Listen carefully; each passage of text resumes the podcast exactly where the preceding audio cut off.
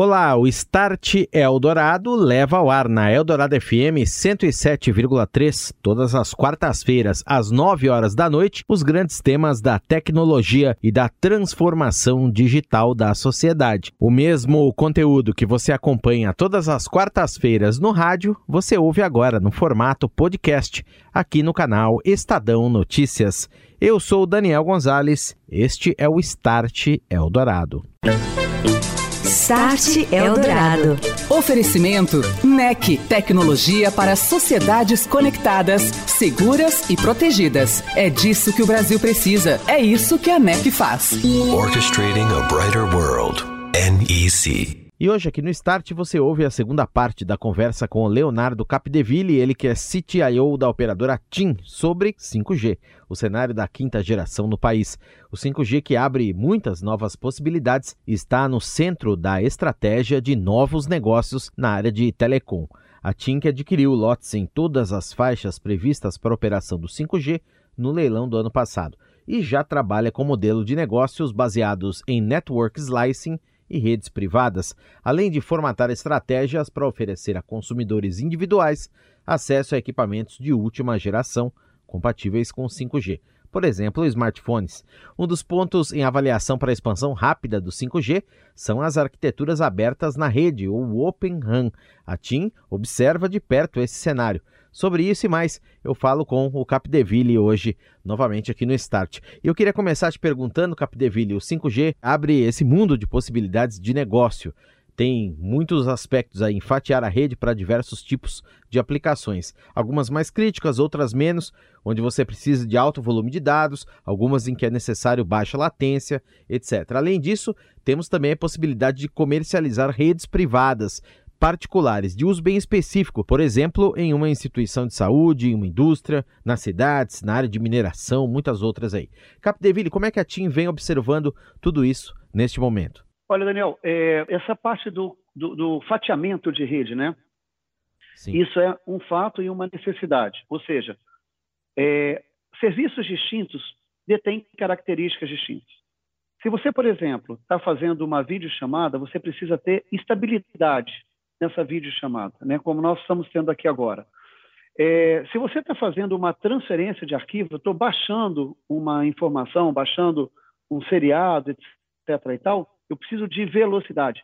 Mas a estabilidade não é tão necessária. Se você está operando uma máquina remota, você precisa de baixíssima latência. Para os nossos ouvintes, a latência ela pode ser aí talvez uma um, um para trazer para o nosso a conhecimento normal o atraso, o delay. Né? Por exemplo, lembra que quando você tem uma conexão com o repórter, que ele está lá falando via satélite, normalmente o, o cara fala, dá lá alguns segundos até que o repórter começa a responder. Por que, que isso demora? Isso é a latência. Quando a gente tem uma conexão por satélite, né, você tem o tempo para que o sinal vá até o satélite, que está a 11 mil quilômetros de distância, volte para a Terra e depois faça o caminho inverso. Para operar uma máquina, imagina, eu estou operando aqui uma colheitadeira, estou operando uma máquina de mineração.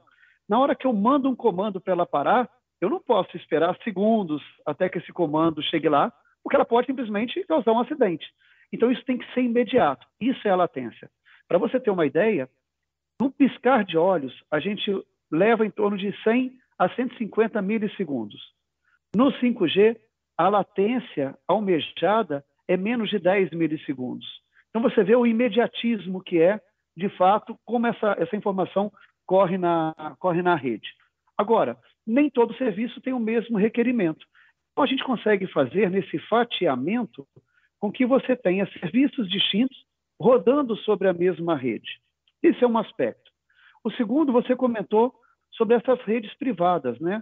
As, essas redes privativas vão ser fundamentais. Então, quando eu cito o caso da Stellantis, ela vai querer ter essa baixíssima latência, altíssima resiliência, para poder operar toda uma linha de montagem baseada em cima do 5G. E aqui é uma oportunidade muito bacana, tanto para o segmento industrial, como também para as operadoras. Porque para você operar essa rede, é necessário que tenha um conhecimento de todo o sistema de telecom e as operadoras vão poder prestar esse, esse serviço.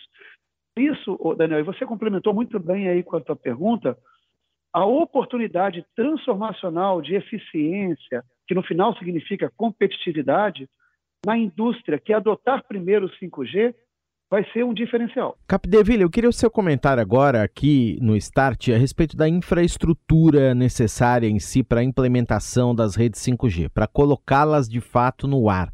Tem toda uma questão, em primeiro lugar, urbanística, porque precisaremos de mais antenas, mas a questão também, o ponto é que os equipamentos são menores. As antenas são menores, os rádios são menores, eles podem ser integrados, inclusive em alguns casos, à infraestrutura urbana já existente a postes, a viadutos, a edifícios, ficando escondidos, menos visíveis. Mas esse é um ponto.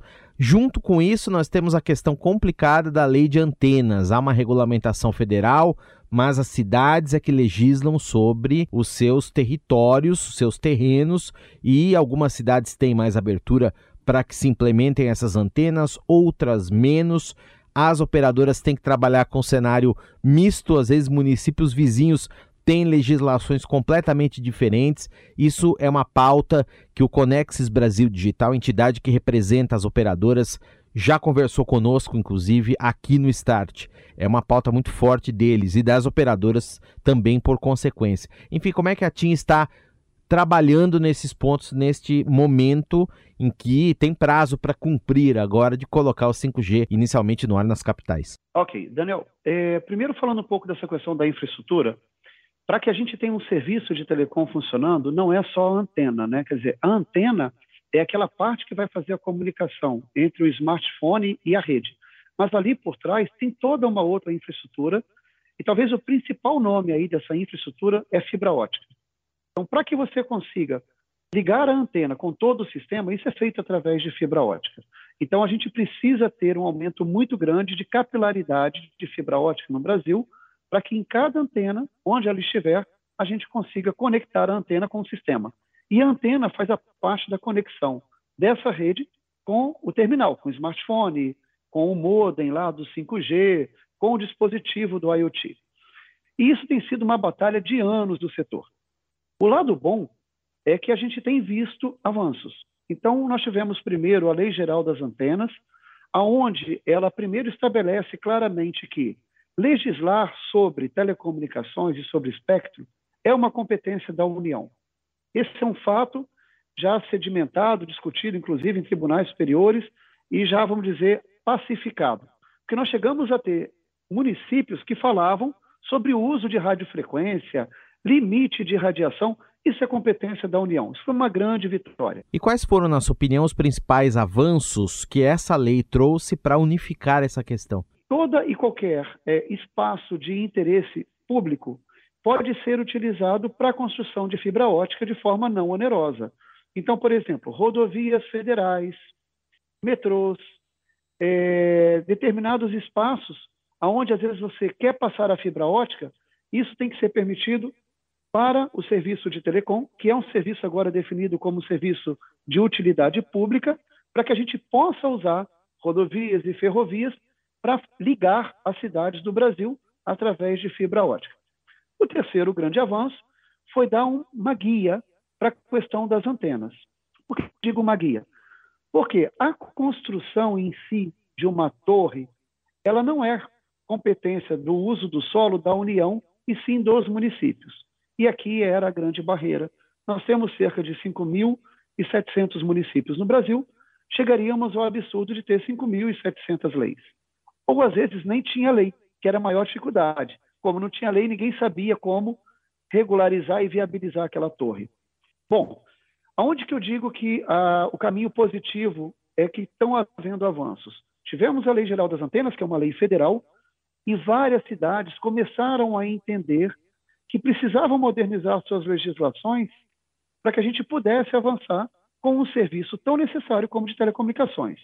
Tivemos avanços excelentes em Porto Alegre, tivemos avanços em Curitiba, Belo Horizonte tinha uma lei que chegou a ser, é, tivemos uma liminar, porque era uma dessas que falava sobre o uso do espectro, mas uma nova lei foi discutida na Câmara, foi já sancionada e já está em vigor, também extremamente moderna, e a melhor, e eu diria que a maior vitória, foi muito recente agora em São Paulo, na cidade de São Paulo, que tinha uma lei de telecomunicações de 20 anos atrás. Imagina o que é isso, Daniel. Pensa o que era a telecom 20 anos atrás. E que agora foi deliberada e aprovada pela Câmara e agora está sendo sancionada, foi sancionada pelo prefeito. Então, com isso, a maior cidade da América Latina passa a estar apta a poder ter o desenvolvimento do serviço de telecom através do uso de antenas e postes, e como você bem disse, cada vez menores. Ninguém está falando aqui mais de fazer aquele elefante laranja e branco de metal que ficava no meio da cidade, mas cada vez também as operadoras têm o conceito de mimetizar, de fazer com que a antena seja o mais imperceptível possível, e a TIM fez isso no caso do Biosite. O Biosite foi uma inovação que a TIM trouxe para o mercado, onde a gente usa postes de iluminação pública e coloca os equipamentos dentro desse poste. Ou seja, a gente não traz um elemento novo para a cidade, mas a gente aproveita mobiliário urbano para poder colocar as novas antenas. Você ouve Start Eldorado. Redes privadas ganham importância no cenário da hiperconectividade total. André Letério da NEC comenta. Olá, André. Olá, Daniel. Olá, ouvinte do Start Eldorado. Quando falamos em transformação digital, logo vem à mente um cenário futurístico, totalmente urbano, não é mesmo? Esse pensamento de fato tem fundamento. Mas é importante destacar que a transformação, que só pode acontecer com a ajuda de uma rede de conexão robusta e estável, também está chegando aos rincões do mundo e do Brasil. As zonas rurais, por exemplo, estão adotando cada vez mais soluções de IoT, interligando sensores e máquinas uns aos outros e à internet. Por isso, temos ouvido tanto falar das redes privadas. Elas ajudam os produtores rurais e diversos outros setores da economia a tornarem seus processos automatizados e muito mais inteligentes. A NEC também reconhece a importância dessas redes e oferece uma gama de soluções fim a fim com foco nesse público. Conheça mais sobre o nosso portfólio e as iniciativas nas plataformas digitais e fique atento às redes sociais da empresa. Boa noite, André. Um abraço e até a próxima. Um abraço, Daniel. Um abraço, ouvinte. Estou de volta. Este é o Start aqui na Eldorado FM 107,3. Hoje recebendo Leonardo Capdeville, CTIO da operadora TIM. O Capdeville que continua falando conosco na segunda parte desta entrevista que você ouve nesta semana. Lembrando que a primeira parte está lá no podcast do Start Eldorado, no canal Estadão Notícias, nos principais serviços e plataformas de streaming. É só assinar e o Start da semana passada, também os anteriores, está disponível por lá. Na semana passada, nós falamos aqui com o Capdeville sobre cenários, perspectivas, mercado de consumo 5G. Hoje a gente está falando mais sobre infraestrutura. E é nesse sentido, Capdeville, que eu queria perguntar para você a respeito também desse assunto, implementação das redes, em relação à chamada Open RAN, ou arquitetura aberta das redes de quinta geração é aquele modelo em que a operadora junta equipamentos de diversos fornecedores, diversos vendors. Então você pode ter o rádio de um com a baseband do outro, com a central de rede de outro, e esses padrões se interconectam. Qual é a vantagem disso? Você, em teoria, tem mais velocidade na implementação, custo menor e você pode fazer tudo de uma maneira mais ágil. Qual é a opinião sua da TIM sobre esse modelo? Ou nesse momento vai se optar pela compra da tecnologia fim a fim, ponto a ponto, de um único fornecedor, de um único vendedor. Tem empresas que também defendem isso, outras já defendem o um modelo mais aberto. As operadoras no mundo também vêm trabalhando já com Open RAN e desenvolvendo suas redes dentro dessas arquiteturas mais livres. Enfim, nesse momento, com qual horizonte é esse trabalho? Ok, vamos lá, Daniel. O Open RAN ele é uma mais do que uma promessa, ele já começa a virar uma realidade muito interessante, uh, que é a gente conseguir pegar as melhores partes e peças do sistema e colocar uh, ela numa única arquitetura para dar um melhor serviço. Então, dito isso, o nosso objetivo é migrar no futuro para o Open Run. Inclusive, nós temos agora, nós chamamos de RFI, um Request for Information, para entender do mercado o quão maduro está a tecnologia e como é ou quando nós poderemos começar a adotá-la nas nossas redes. A questão ainda do Open Run é justamente esse detalhe da maturidade. É o como essas, essas tecnologias já estão preparadas para que a gente consiga implementá-la e extrair dela aquilo que a gente espera, que é a melhor qualidade de serviço.